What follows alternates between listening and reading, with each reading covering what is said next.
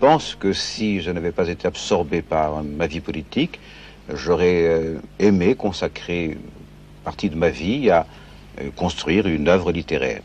En avais-je le talent J'en avais en tout cas le goût. Mais ce qui m'a manqué, c'est... Enfin, il y a ici des écrivains de grand talent, ils le diront à ma place sans doute, comment écrire?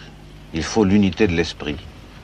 Je comprends l'écrivain qui euh, passe 4 ou 5 heures, 6 heures, même si ce jour-là il n'a rien à dire, devant sa table de travail et sa page blanche, il arrivera toujours à écrire quelque chose qui correspondra à lui-même. Euh, l'homme politique, euh, ou bien celui qui est pris par une autre profession, toujours arraché à lui-même, a de la peine à devenir écrivain. C'est mon cas.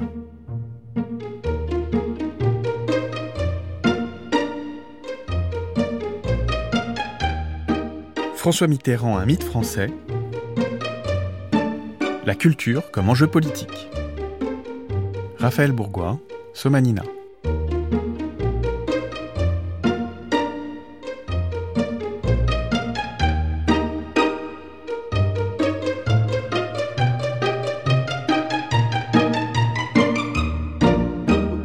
Observateurs qui ont fréquenté François Mitterrand de près ou de loin décrivent un homme euh, passionné par la lecture, dont la bibliothèque personnelle se compose de plusieurs milliers d'ouvrages, hein, on dit même plusieurs dizaines de milliers d'ouvrages. C'est quelqu'un quand même qui a une passion pour la littérature, qui a cultivé des amitiés avec les écrivains. Euh, tout au long de sa vie, il a eu des conversations avec Marguerite Duras, des conversations avec Marguerite Yourcenar, euh, Paul Guimard, encore la liste est très longue de gens à qui il a, écrit des, des courriers. Et c'est quelqu'un qui quand même toute sa vie a eu une tentation de l'écriture. Il a écrit tout au long de sa vie des ouvrages, qu'il écrivait lui-même évidemment et, seul.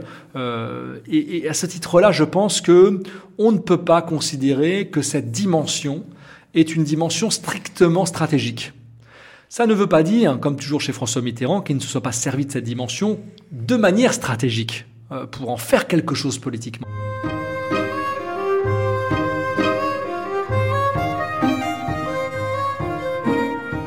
Tenez compte pour mon portrait du fait que je suis un écrivain avant d'être un homme politique. Cette phrase, François Mitterrand l'aurait dite à Gisèle Freund, la photographe, venue faire le portrait officiel du nouveau président de la République. La photo est connue, elle est prise dans la bibliothèque de l'Élysée, un livre à la main. C'est aussi l'image d'un bibliophile, d'un fétichiste du livre rare qui choisit de prendre en main les essais de Montaigne. Bref, un classique. Mais la génération qui naît à la politique sous ces deux septennats, elle, doit faire face à des enjeux résolument modernes. Et ça, Mitterrand le comprend bien et décide de faire de la culture un axe majeur de son action. La culture, entendue comme création artistique, haute ou populaire, mais aussi comme identité. Pour la première fois, la culture serait-elle devenue un enjeu politique?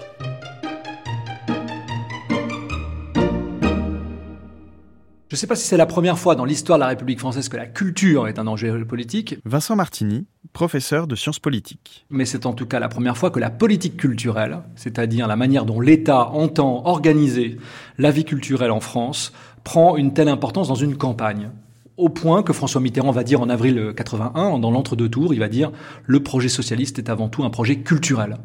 Et donc cette tendance euh, de la culture à émerger comme enjeu politique, c'est une tendance qui date de la seconde moitié des années 70, à partir de 74-75, au PS. La culture va prendre une importance tout à fait considérable. Et François Mitterrand, homme de culture lui-même, justement, va s'emparer de cet objet pour euh, à la fois en faire un objet collectif au nom de son parti, mais aussi un objet euh, de promotion individuelle, puisque euh, lui-même a une sensibilité très forte dans le domaine culturel.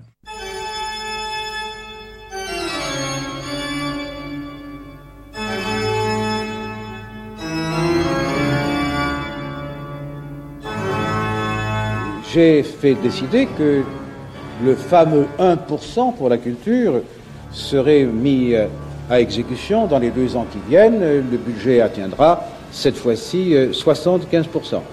0,75%. Le 1% sera donc atteint l'année prochaine. J'ai demandé la réintroduction, et monsieur le ministre de la Culture avec moi, de la culture dans le plan dont elle était absente. La généralisation du 1% des constructions publiques appliquées aujourd'hui à l'éducation nationale. Quel champ ouvert aussi aux artistes, aux créateurs, de toutes les disciplines qui vont avoir des commandes.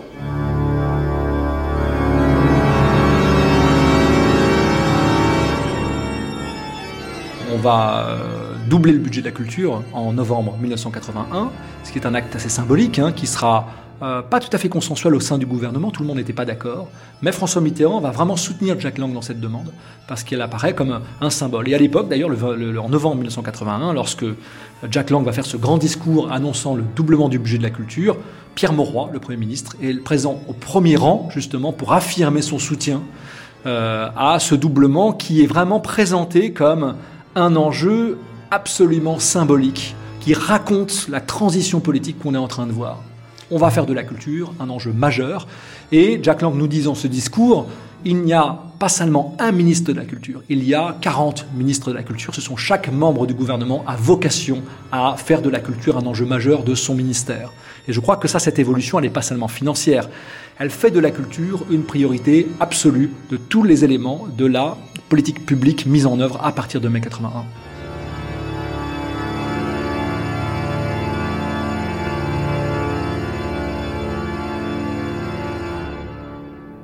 Jack Lang va rester pendant 10 ans sur 14 ministre de la Culture avec un, pouvoir effectivement important. Mathias Bernard, historien. La politique culturelle de l'État ne va pas euh, se borner ou se limiter à une conception patrimoniale de la culture, ce qui a été un petit peu la tendance quand même euh, de la politique conduite sous Valéry Giscard d'Estaing, mais, mais euh, on va avoir une politique culturelle qui va euh, soutenir la création, qui va également euh, soutenir euh, des arts ou des formes artistiques qu'on considérait comme mineurs jusqu'alors. Hein. Par exemple, la bande dessinée, la mode, les arts de la rue, du cirque, etc. Enfin voilà, c'est quelque chose d'extrêmement novateur à, à ce moment-là.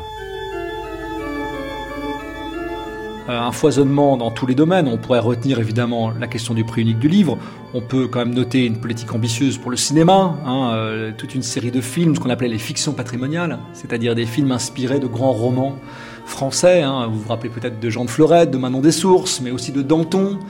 Euh, mais aussi de jusqu'à Germinal en 93, il y a toute une série, hein, plusieurs dizaines de films qui vont être inspirés des grands euh, romans de la littérature nationale.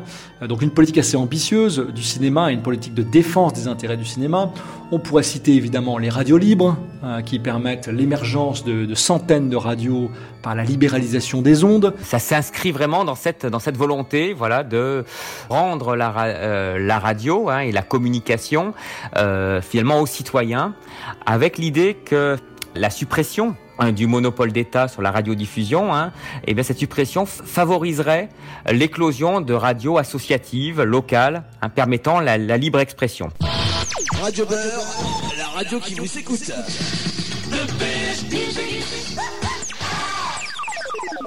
Donc dans cette période-là, Samia Messaoudi, journaliste, ancienne animatrice à Radio Beurre à Paris, à Lyon, à Marseille vont naître des, des, radios associatives issues de l'immigration.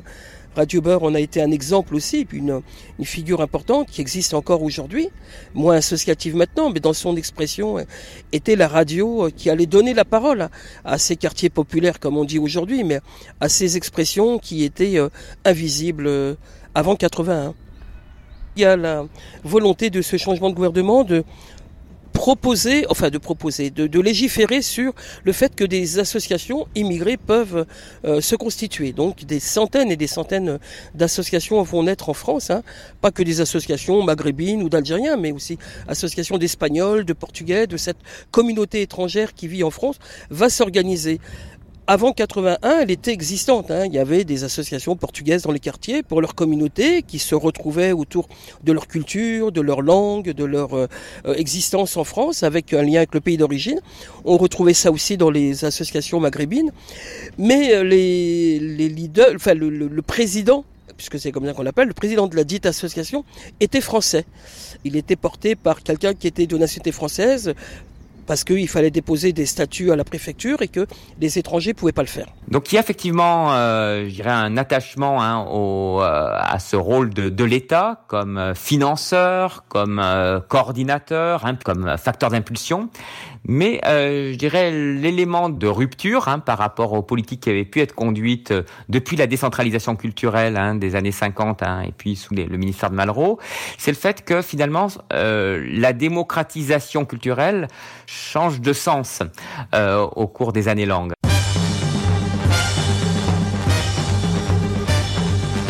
demain 21 juin, eh bien, ce sera l'été. Et pour fêter son arrivée, M. Jacques Lang, le ministre de la Culture, a eu l'idée d'organiser une vaste fête de la musique demain entre 20h30 et 21h.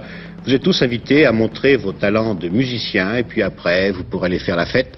Il y aura des centaines et des centaines d'orchestres un peu partout dans les rues des villes et des villages. Une manifestation qui s'annonce bien, si l'on en croit le ministre M. Jacques Lang. Nous l'écoutons à lire le, courrier que nous recevons chaque jour ici, ce sont des centaines de milliers de gens à travers la France, des petits, des grands, des musiciens amateurs, des musiciens professionnels qui ont répondu avec enthousiasme à notre appel. Et je crois que lundi prochain, à 20h30, euh, des centaines de milliers de Français seront dehors avec leurs instruments de musique, sans complexe, pour célébrer la naissance de l'été. Et je crois que cette immense armée des musiciens français montrera sa force ce soir-là. Dis-moi, c'est toi qui vas jouer ici?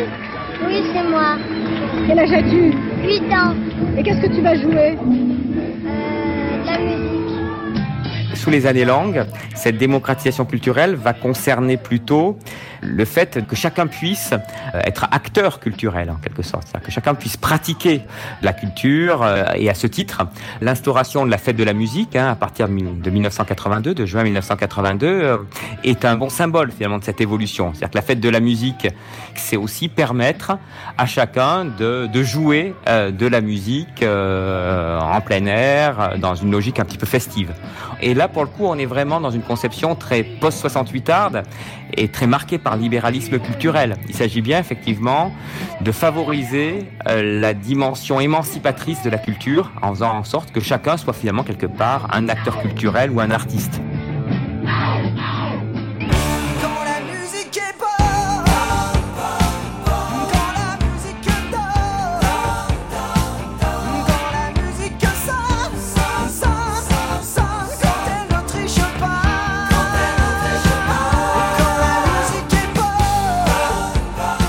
Que ce soit du temps de Malraux ou du temps de Jack Lang, la, politique culturelle euh, disait beaucoup euh, de l'esprit politique. Aurélien Pradier, député Les Républicains. Euh, et de l'idéologie politique de chacun de ces temps.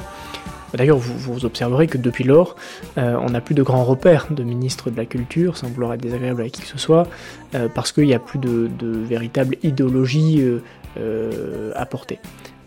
convenons que c'est aussi un moment où on a fait rentrer dans l'espace public, euh, donc dans l'accès euh, euh, à chacune et chacun, des, expressions culturelles qui jusque-là étaient souvent quasi inexistantes pour le, grand public. Donc il y a eu des bénéfices positifs. Mais emporté par cette forme d'élan, par cette forme d'obsession aussi de la modernité, c'était l'obsession d'être à la mode. Jack Lang en est l'incarnation. On a sûrement refusé d'être exigeant. Euh, et sûrement que ça a fini par dégrader. Pas au début, mais progressivement ça finit par dégrader, y compris une expression culturelle.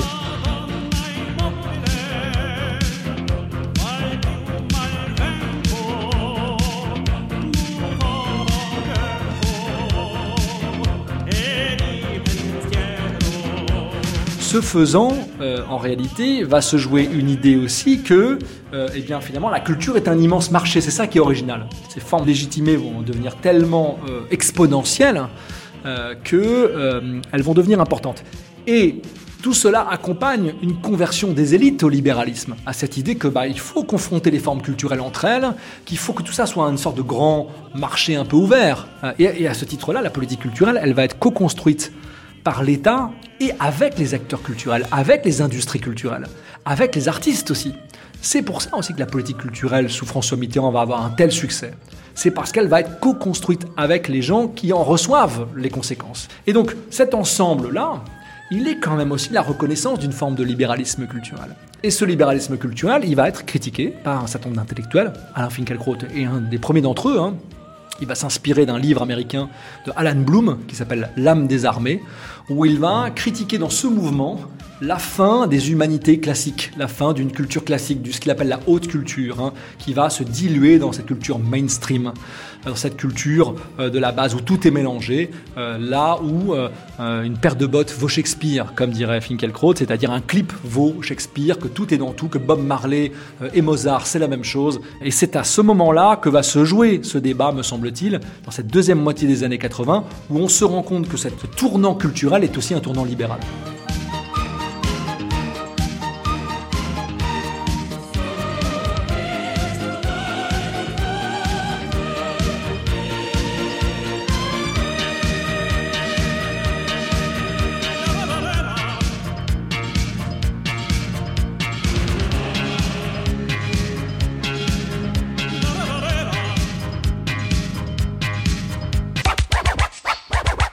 Un élargissement du champ culturel qui va être opéré par Jacques Lang hein, euh, et qui va être accompagné par François Mitterrand.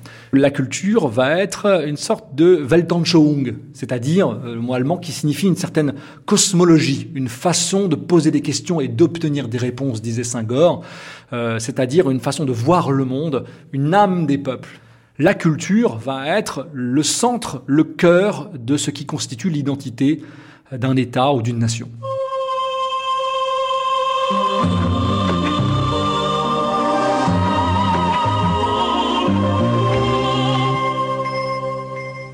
Là pour le coup, hein, on est dans une deuxième phase euh, qui est d'ailleurs contemporaine hein, de, de l'ouverture justement des, des radios euh, libres, hein, vraiment aux radios privées, avec l'autorisation de la publicité sur les radios privées, hein, qui s'effectuait seulement dans un deuxième temps à partir de 1983.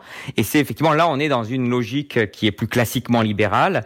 Et euh, bon, ce qui se voit effectivement dans la manière dont ont été conçues hein, les, les ouvertures hein, de nouvelles chaînes de, de télévision. La première chaîne de télévision, on va dire euh, semi-privé d'ailleurs, hein, c'est Canal hein, donc qui est une euh, une chaîne qui est qui est payante, cryptée, euh, mais avec un contrôle de l'État quand même en termes de capitaux d'une part, et puis même en termes de, je dirais, de gouvernance, hein, puisque celui qui prend la, la présidence de Canal hein, c'est André Rousselet, qui est quand même l'ancien directeur de cabinet de, de François Mitterrand. Donc on, on est quand même dans une politique assez prudente. Et puis ensuite, effectivement, il y a les attributions euh, de la 5 euh, et de la sixième chaîne. À l'époque, c'est la TV6, effectivement. Euh, bon, voilà, dans des conditions hein, qui, qui ont d'ailleurs parfois suscité la polémique. Et cette politique est bien sûr poursuivie par le gouvernement de droite, hein, conduite par, enfin, ou initiée par les gouvernements François Mitterrand, et puis voilà, celle qui sera aussi conduite par, par le gouvernement de Jacques Chirac.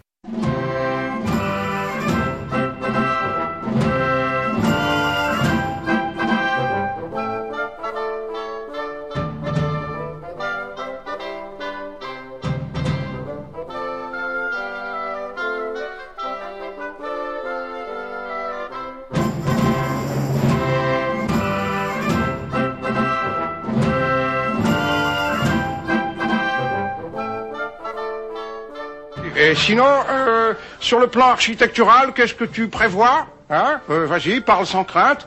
Toi, mon Malraux du Loir-et-Cher?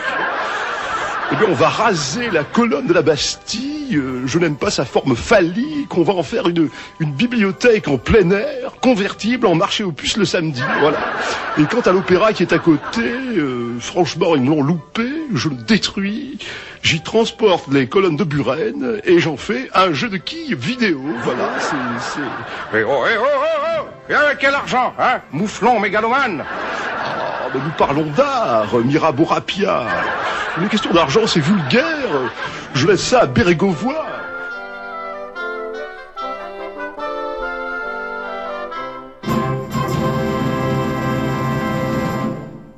Les grands travaux, c'est vrai qu'il y a là une ambition euh, un peu différente. Euh, pour François Mitterrand, il y a l'idée de montrer que les socialistes sont des bâtisseurs. Parce que dès 81, il y a une pensée que 81 est la continuation lointaine de 1789, que les socialistes sont les descendants des révolutionnaires. Et qu'est-ce qu'ont fait les révolutionnaires? Eh bien, ils ont fait du Louvre un musée, ils ont créé des lieux culturels et ils ont bâti des choses aussi, ils en ont beaucoup détruites, mais enfin ils en ont aussi bâti, et que toutes les périodes de révolution étaient des périodes de destruction et de construction d'une culture nouvelle. Et que pour construire une culture et une identité nouvelle, il faut aussi des bâtiments qui traversent le temps. Et chez François Mitterrand, il y a encore une fois cette passion personnelle pour l'architecture qui va jouer un rôle, évidemment. Mais pas que ça. Je pense qu'il y a aussi une vision euh, liée, comme toujours chez lui, à sa propre personnalité, sa volonté de rester dans le temps. Hein. On, on dénonce cette espèce de volonté d'une sorte de, de, de, monarque. À l'époque déjà, hein, il est très brocardé. Le canard enchaîné va ironiser, on va l'appeler Tonton Camon, justement pour, pour se moquer de lui un peu, pour lui, le, voir en lui le pharaon républicain qu'il était.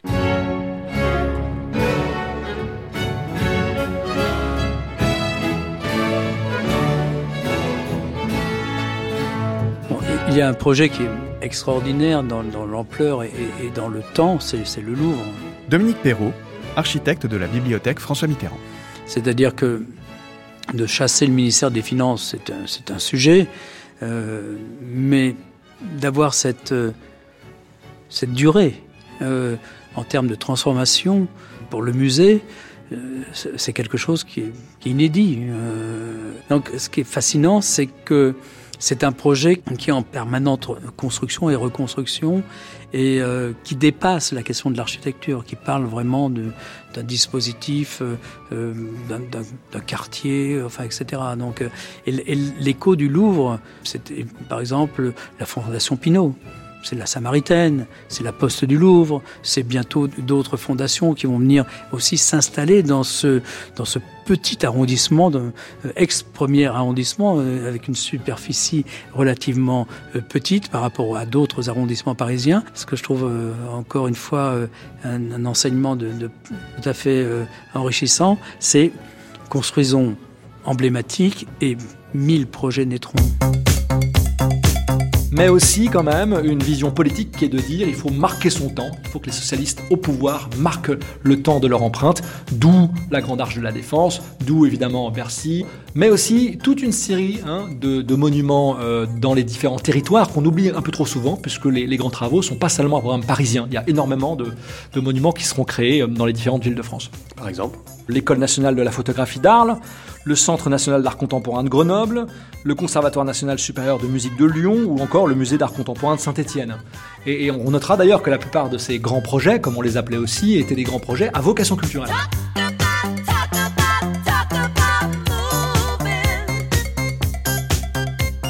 Euh, ce qui a été euh, réalisé, euh, c'est plutôt la vision d'une architecture urbaine. C'est-à-dire une architecture qui non seulement considérait que euh, la partie de, euh, de, la substance urbaine qui est le logement, puisque euh, il faut habiter, on, habite la ville, on fait pas, on ne fait pas qu'y travailler, eh bien était euh, comment dirais-je des programmes qui avaient cours et qui étaient très très en vogue, avec entre autres effectivement banlieue 89, mais aussi le PAN, le programme architecture nouvelle, où beaucoup beaucoup de, jeunes architectes candidataient pour construire ici et là euh, des programmes de logement. Donc euh, il y avait cet aspect qui était un aspect de prolongement d'une certaine façon pour compléter la ville, et j'emploie ce mot de compléter la ville de façon pas du tout euh, innocente, car ensuite vient la couche des grands équipements qui qui va donner à la ville cette dimension, si je puis dire, de, la, de la fin du XXe siècle.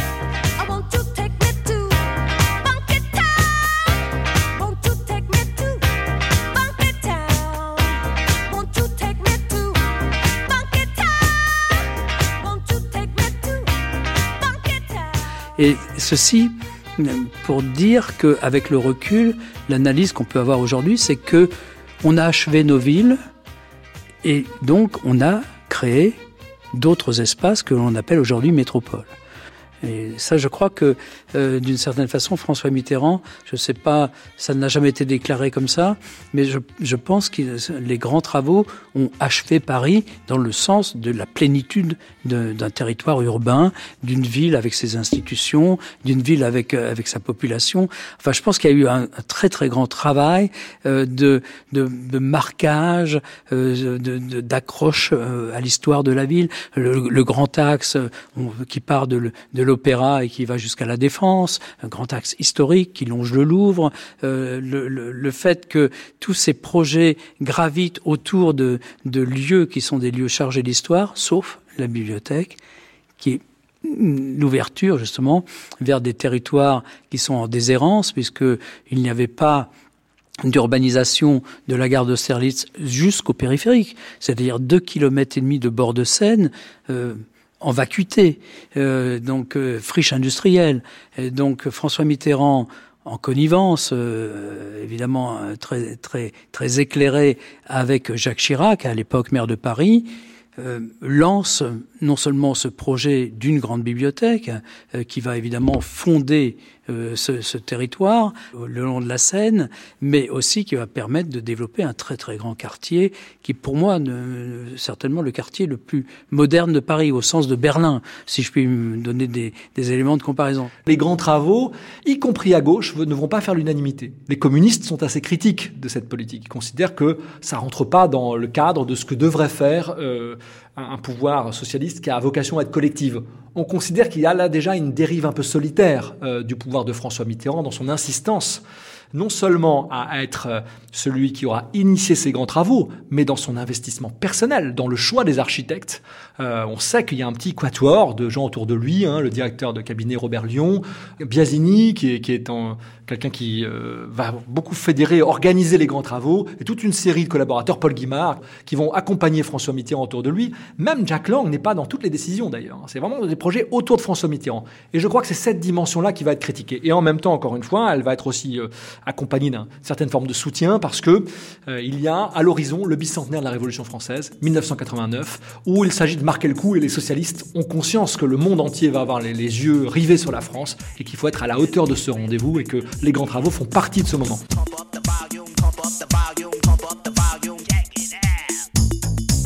Nous célébrerons le bicentenaire de la Révolution en 1989 et il faut préparer cela dès maintenant. Nous bâtirons une cité internationale de la musique. Nous allons mettre en pratique la Fondation européenne pour la culture, ce qui nécessitera aussi euh, certaines constructions ainsi que la Maison pour l'islam. Et j'ai engagé les premières conversations pour que place soit faite à la France pour une exposition universelle en 1989, deuxième centenaire de notre première révolution, le premier centenaire ayant été célébré par une exposition universelle dont il nous reste beaucoup de choses, et notamment la Tour Eiffel. Vous savez que euh, les, les, Français n'avaient pas, euh, quand ils ont invité les autres chefs euh, d'État, parce que c'était le, G, G, le G7 en même temps. Philippe Short, ancien correspondant de la BBC en France. Ils n'avaient pas dit que c'était l'anniversaire de la Révolution française. et les Britanniques et les Américains, ils ont compris euh, tardivement. Et Margaret, Margaret Thatcher a dit, bon, mais il faut changer cette date, ça va pas du tout. Mais on a resté avec, euh, avec le 14 juillet. Donc, c'était une grande célébration. Bonsoir, monsieur citoyen. C'est beaucoup plus facile à chanter. Alors, on descend, oui ou non? Pump up the volume, pump up the volume, pump up the volume, dance.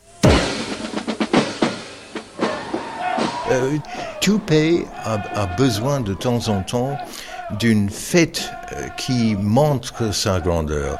Dans mon esprit, c'était simplement une explosion de, de fierté nationale, de joie. Et tout le monde, les étrangers, y ont participé, les dirigeants étrangers.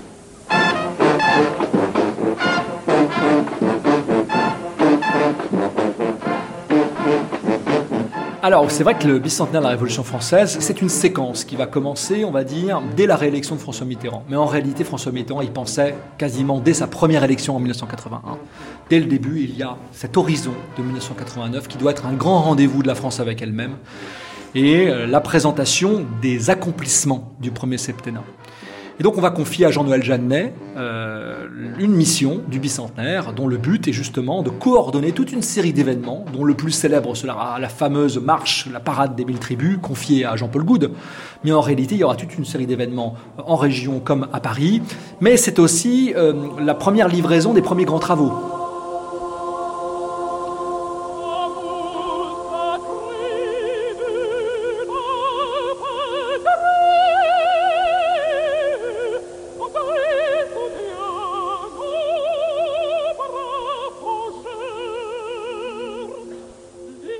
Pourrait dire aussi que le bicentenaire et cette parade des mille tribus, cette espèce de multiculturalisme un peu publicitaire. Jean-Paul Goud est un publicitaire, c'est pas un acteur culturel, euh, c'est quelqu'un qui va vouloir faire un beau spectacle, mais que la question des significations et des symboles va prendre le pas sur un récit national pluraliste qui était celui du début du premier septennat. Je m'explique.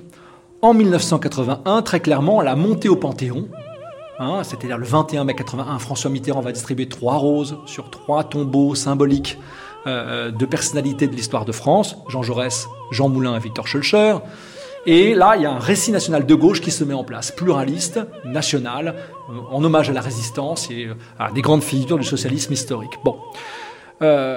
1989, c'est une fête télévisuelle mondiale, suivie par un milliard d'habitants, euh, de la planète. Et donc, euh, euh, l'idée, c'est de faire un spectacle qui va être une promotion de la France avant tout. Et donc, la question des significations profondes de 89 dans le récit national vont passer un peu au second plan, en réalité. Même si ça a été assez contesté. À tel point que des gens comme Régis Debray vont y voir le, triomphe d'une culture à l'américaine, d'une culture du show business et du spectacle, une culture de l'entertainment qui va prendre le pas, en réalité, sur la singularité française. Puisque, rappelez-vous, François Mitterrand a été élu en 1988 sur le slogan La France unie. Et donc l'heure est à l'unité française, l'heure est à la promotion d'une république une et indivisible. Et c'est ça que va montrer, me semble-t-il, euh, le bicentenaire de la Révolution, même si Jesse Norman, euh, drapé dans un drapeau français, chantant l'hymne national, va être là pour nous rappeler quand même que la France peut prendre bien des visages, notamment celui d'une cantatrice noire, hein, euh, Jessie Norman. Il y a un symbole très important qui avait été voulu par Jack Lang, Jean-Noël Jeannet et, et, François Mitterrand. Mais il me semble qu'on est plus dans l'ordre du symbole que de l'ordre de l'acte politique majeur.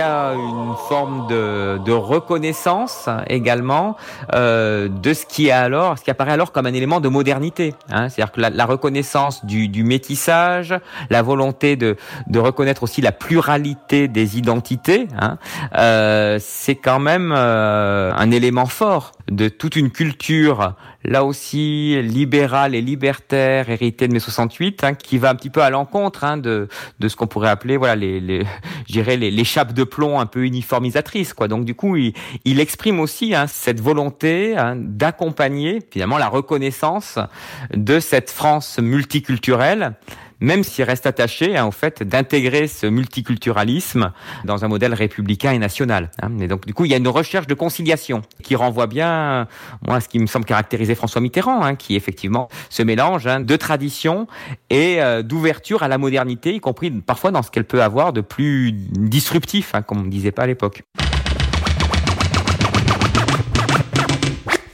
Dans le contexte de l'époque, d'ailleurs, la République n'est pas vraiment un enjeu politique. Vous n'avez pas vraiment, ni à droite ni à gauche, de politisation de la République. C'est vraiment à partir des années 87-88 que le déclin du, marxisme, euh, l'échec du libéralisme euh, tel que l'a essayé de le mettre en œuvre Jacques Chirac dans la, la première cohabitation entre 86 et 88, une forme quand même d'échec du tournant de la rigueur socialiste, de la rupture avec le capitalisme, va conduire différentes forces politiques à se recentrer sur la question républicaine. Et c'est dans ce rôle que François Mitterrand va se révéler le meilleur, évidemment, parce que lui, euh, le discours républicain, lui encore une fois né sous la troisième, éduqué dans l'amour de la République et de l'amour de la France, c'est un, discours qu'il connaît par cœur et sur lequel il est particulièrement à l'aise.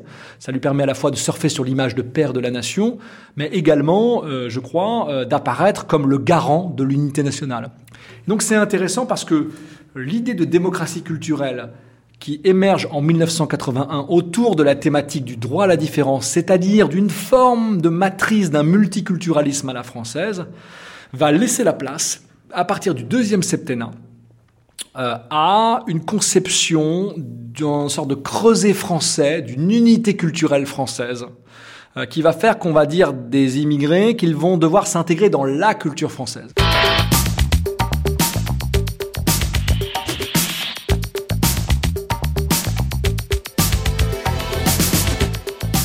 Nous sommes français,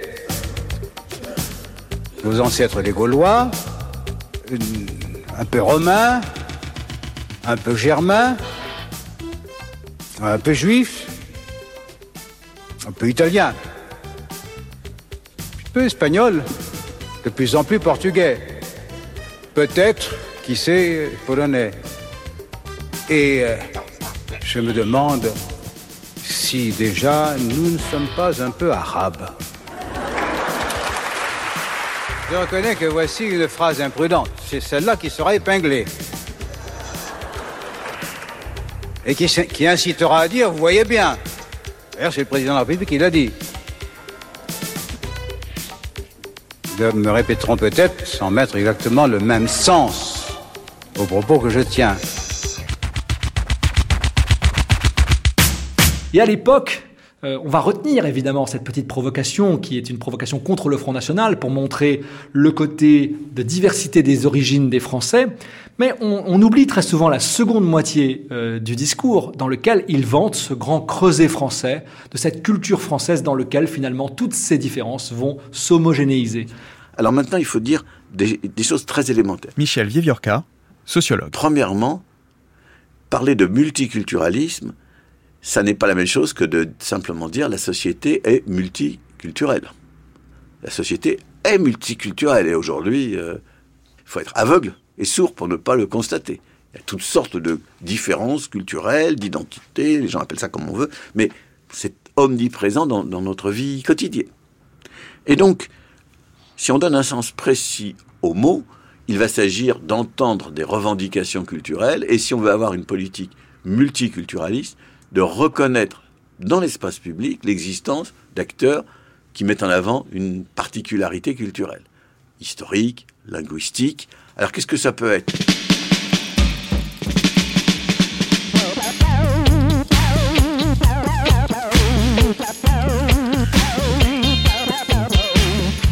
Des motards de 16 ans roulant coude à coude par milliers dans Paris. Des filles punk aux yeux trop noirs dans un visage trop blanc. Des rockers, sanglés de cuir, balançant leurs chaînes de vélo. Tout cela donne de bonnes photos. Des photos chocs pour magazines en couleur, des photos qui font peur.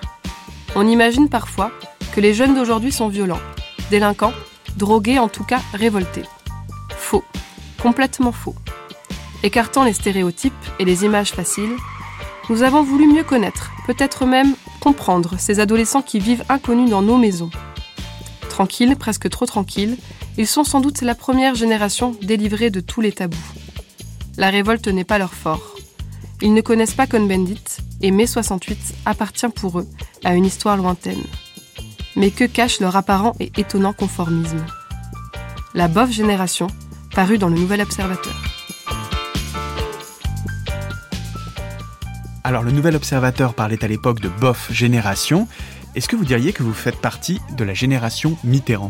En vérité, je déteste cette expression. Et je déteste d'autant plus cette expression que ça a été une expression qui a été un slogan de campagne de la deuxième campagne de Mitterrand. Philippe Mangeot, enseignant, ancien président d'ACT UP. C'était très très étrange d'ailleurs. Hein. J'imagine que c'est ces gars-là qui avaient proposé, pour rendre Mitterrand sympathique, de l'appeler Tonton. Et c'était une époque où la métaphore familiale était une métaphore vraiment constante. Et je sais que l'idée de, d'assigner une place familiale à Mitterrand me posait énormément de problèmes. D'une manière générale, je considère que ma famille, c'est pas eux. Euh, et, d'autre part, l'idée des générations a été très perturbée pour moi par l'expérience du sida, euh, qui est une expérience où brusquement on est devenu veuf à 20 ans, euh, avant ses propres grands-parents. alors, en même temps, objectivement, je fais évidemment partie de la génération Mitterrand, c'est-à-dire de celle qui a connu sa politisation en même temps que l'arrivée d'un président socialiste. Donc je pense que oui, je, fais sociologiquement, je fais partie de la génération Mitterrand, effectivement pas du tout.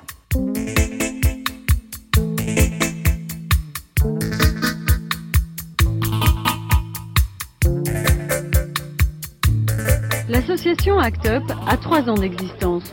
Partant du principe que la bienséance et la politesse sont l'apanage des bien portants, ils ont choisi la provocation pour se faire entendre.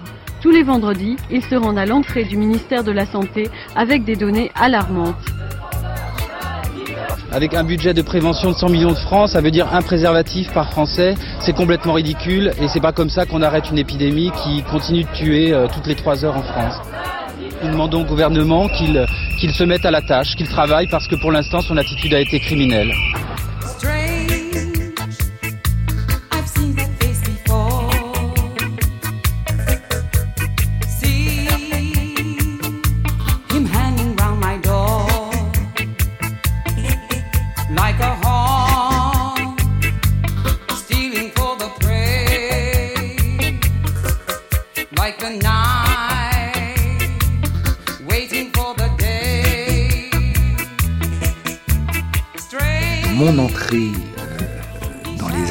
Up, ça a été une action contre Mitterrand, qui était justifiée par le fait que euh,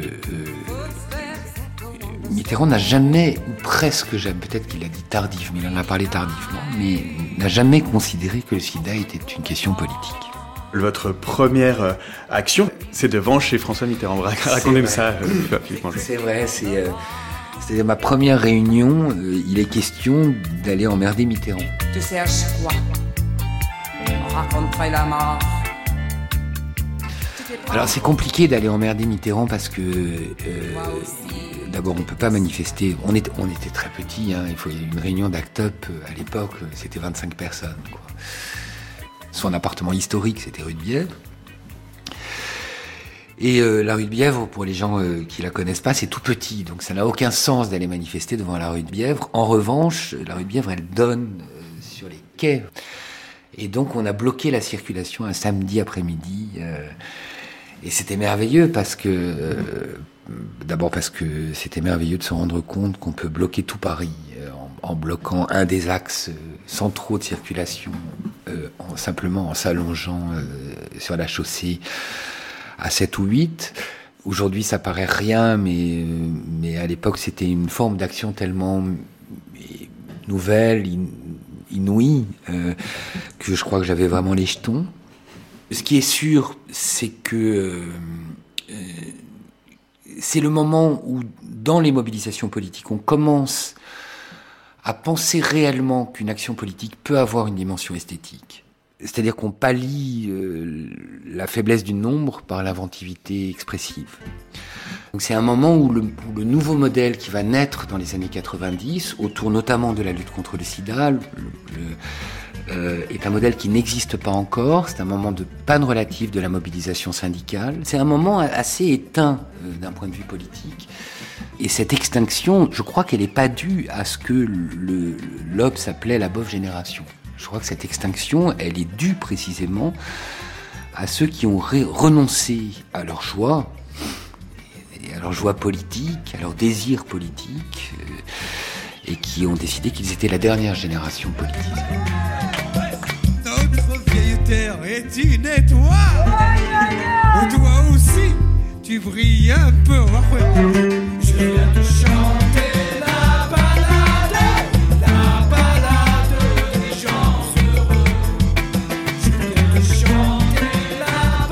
Marseille le 15 octobre. Quelques banderoles, une poignée de jeunes, immigrés pour la plupart.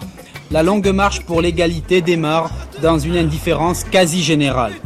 Du sud au nord, ils partent pour rencontrer des Français, entamer le dialogue avec eux et leur tendre la main. C'est ici, à Vénissieux, au Minguettes, qu'est né ce pari insensé.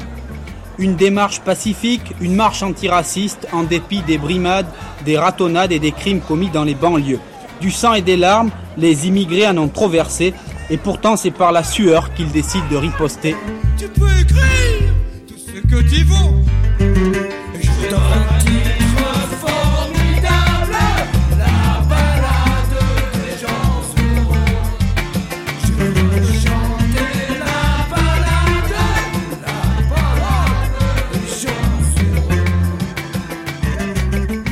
La marche pour l'égalité contre le racisme, euh, elle a commencé le 15 octobre 83 pour arriver euh, à Paris euh, le 1er décembre ou le 3 décembre. Samia et Saoudi.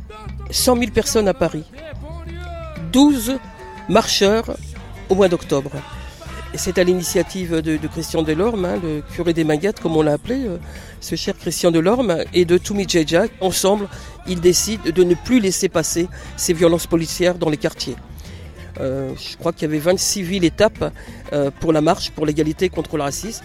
Et plus on avance dans la marche, et plus la France euh, voit cette visibilité d'hommes et de femmes, de jeunes hommes et de femmes, qui vont traverser la France pour dire ce qu'est le racisme.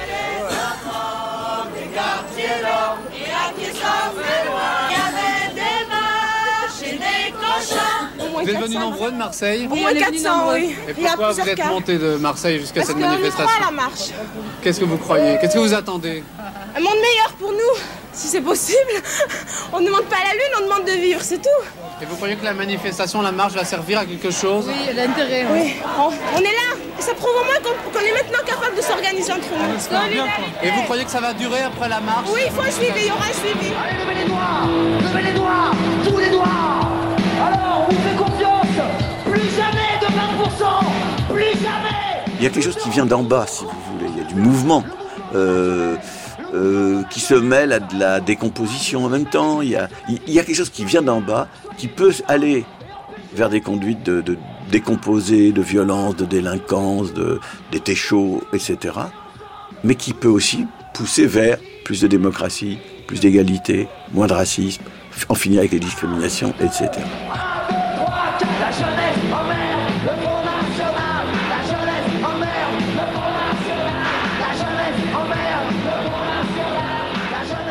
Au moment où moi je m'engage, je suis très loin de tout ça. Benoît Hamon, fondateur du parti Génération, ancien membre du Parti Socialiste. Je suis à Brest, dans un lycée privé. Mes parents m'ont mis dans un lycée privé. Euh, mon père, en l'occurrence, m'a mis dans un lycée privé, catholique. euh, et euh, je fais ma scolarité dans ce lycée-là. Et quand je m'engage, je m'engage parce que porter une épinglette à l'époque dans, dans ce lycée privé, c'est on n'est pas nombreux, on est au contraire même, on est très minoritaire. Il y a une forme de résistance aussi à ce sorte de climat que que je perçois autour de moi.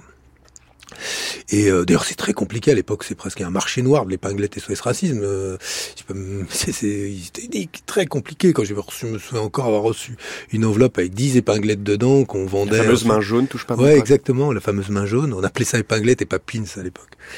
Et voilà, on est très loin de tout ça. Mais euh, apparaît cette figure d'Harlem Désir, je me souviens encore, il fait l'or de vérité sur euh, Antenne 2.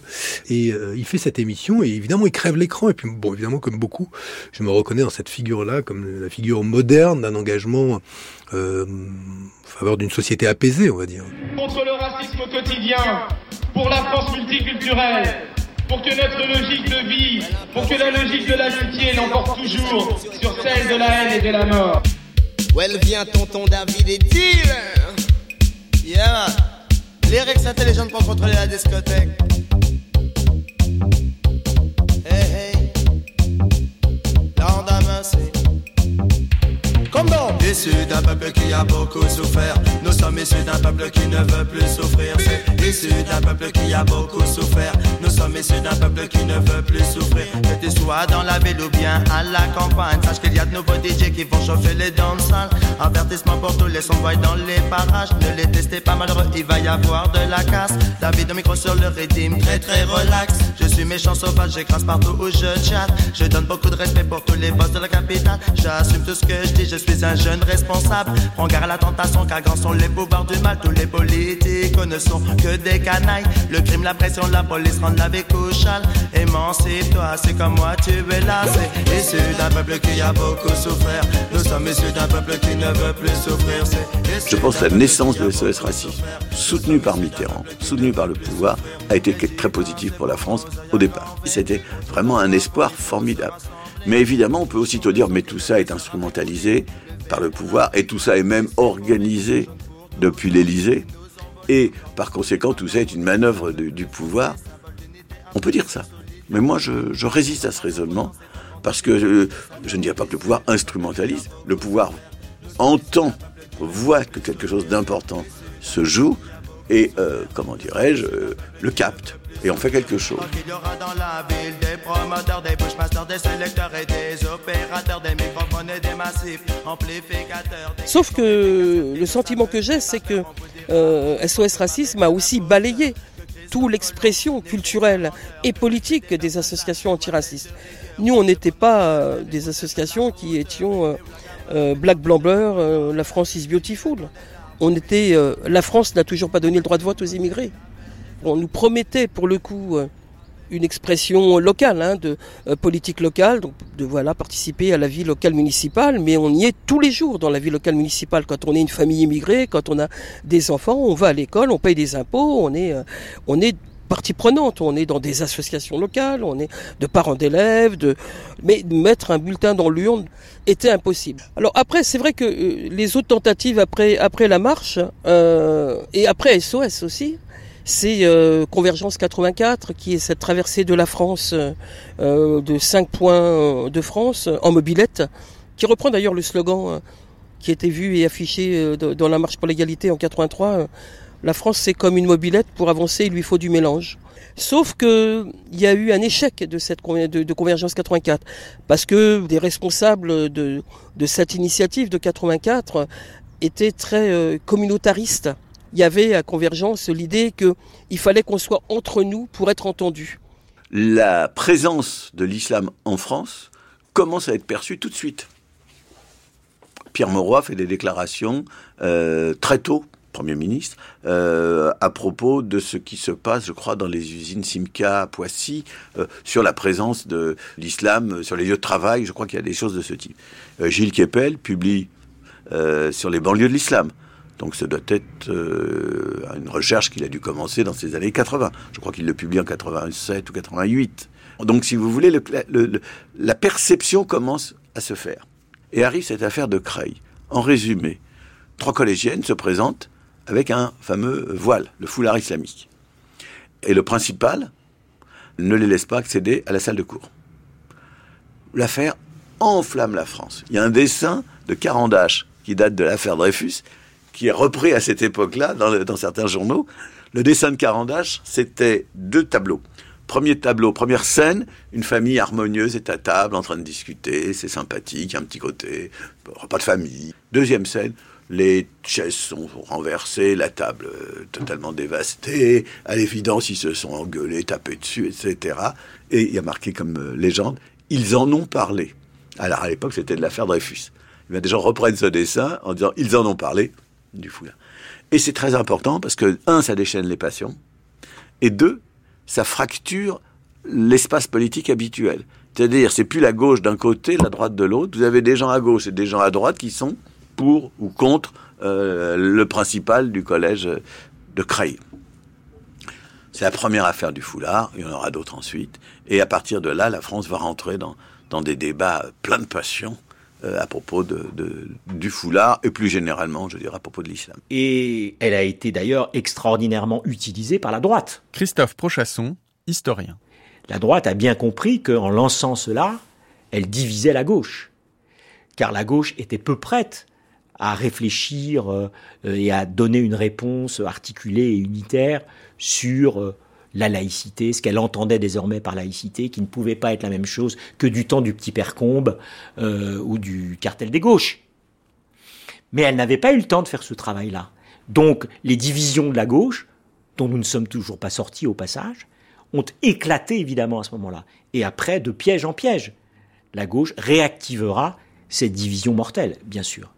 Et, c'est là où on voit euh, tout ce qui aurait dû être fait et qui n'a pas été fait dans une gauche pétrifiée par ce que vous appeliez le, le mitterrandisme, c'est-à-dire la seule question qui comptait, la conquête et l'exercice du pouvoir. Ce qui est certain, c'est qu'il y avait euh, euh, sur la question antiraciste et la question féministe, on va dire celle du patriarcat, celle de ce que euh, quelqu'un comme Thuram aujourd'hui dirait la pensée blanche, en choquant euh, quelques mâles blancs hétérosexuels euh, qui parlent à la radio ou à la télévision. Tout ça était déjà là. Les espoirs qui étaient ceux de cette génération étaient grands, instruits maintenant par l'expérience et par euh, 40 ans d'exercice du pouvoir, euh, notamment par la gauche et par euh, les échecs sur ce terrain-là euh, de la gauche, un certain nombre de réussites, mais beaucoup d'échecs aussi. Euh, peut-être les combats sont-ils d'une autre nature aujourd'hui, peut-être y a-t-il plus de lucidité. Ou en tout cas, une lucidité qui naît d'un certain nombre d'échecs depuis. Force est de constater que le combat antiraciste de ces générations se heurte 40 ans plus tard à l'imminence d'une prise du pouvoir par l'extrême droite aujourd'hui. On n'est pas sorti donc de ces questions qui naissent dans les années Mitterrand. On n'est pas sorti de la façon euh, dont les champs problématiques ont été euh, euh, constitués. on n'en est pas sorti, pour autant on a, pris de l'avance, hein, on a avancé. Les années Mitterrand, c'est les années de, début de la politisation des questions sexuelles, dont nous savons bien à quel point elles sont structurantes aujourd'hui pour nous. C'est le début de la politisation des questions des racisés, qu'on n'appelle pas encore les racisés à l'époque, mais je pense que de ce point de vue, effectivement, on n'en est pas sorti. Alors, il y a un truc qui serait intéressant à faire, c'est de voir, euh, de voir là où maintenant il faut sortir des années Mitterrand. Je pense vraiment, par exemple, qu'en matière, mais là je serais incapable de développer, mais qu'en matière de, qu'en matière de financement de la culture, il faut aujourd'hui sortir des années Mitterrand, qu'on est arrivé à un, moment de crise de ça. Euh, euh, c'est un modèle qui aujourd'hui est vieux comme était vieux pour ma génération. J'ai commencé en contestant la notion de génération, mais comme était vieux pour ma génération le modèle gaulliste. Quoi. Et, heureusement qu'il fallait en sortir. Euh, quand bien même il fallait défendre aussi quelques, quelques points qu'il faut, qu'il nous faut encore chérir aujourd'hui. Euh, mais, mais il fallait sortir d'un certain nombre de, d'une donne qui avait été posée dans une époque qui n'était plus la nôtre, et je crois que c'est aussi le cas aujourd'hui pour les années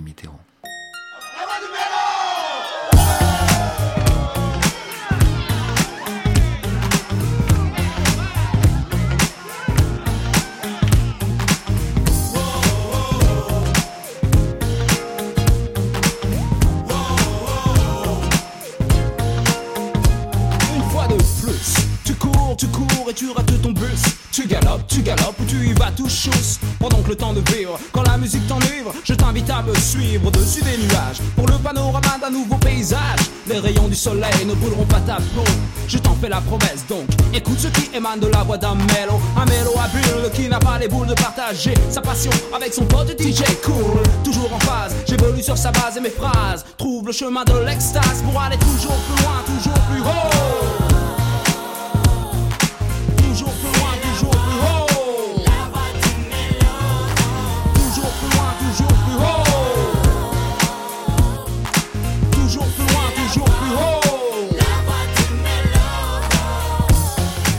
C'était François Mitterrand, un mythe français, la culture comme enjeu politique. Avec Vincent Martini, Mathias Bernard, Samia Messaoudi, Aurélien Pradier, Dominique Perrault, Philippe Short, Benoît Hamon, Michel Vieviorca et Philippe Mongeau. Un grand merci à François Ourmand. Archivina, Clary Monac et Manuela Dubessy. Prise de son, Frédéric Quérou, Yves Lehor, Olivia Branger, Jérémy Tuile, Clara Galivel, Philippe Mercher et Lucas Desrod. Mixage, Éric Boisset. Collaboration et lecture, Elsa Terry. Un documentaire de Raphaël Bourgois, réalisé par Somanina.